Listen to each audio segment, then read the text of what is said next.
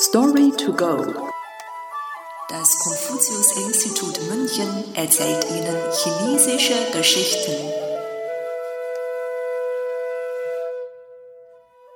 Blumen sprießen aus brillanter Schrift. Miaobi Sheng Hua. Li Bai war ein berühmter Dichter der Tang-Dynastie. Schon als Kind hatte er sehr ehrgeizige Ziele und viel Fleiß beim Lernen.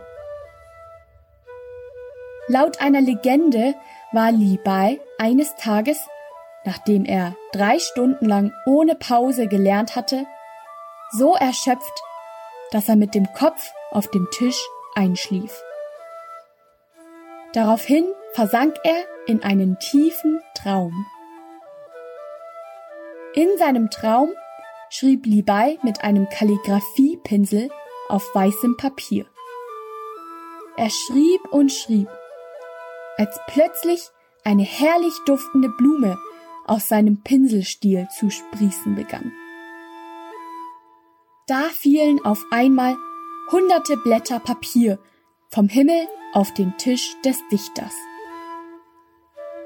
Dieser war außer sich vor Freude und schrieb in Windeseile ein Gedicht nach dem anderen. Aus jedem Wort, das Li Bai auf das Papier brachte, spross nach einiger Zeit eine Blume.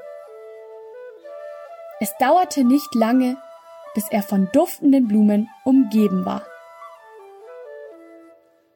Seitdem schrieb Li Bai unzählige wunderschöne und bedeutende Gedichte und Lieder, die bis heute weit verbreitet sind.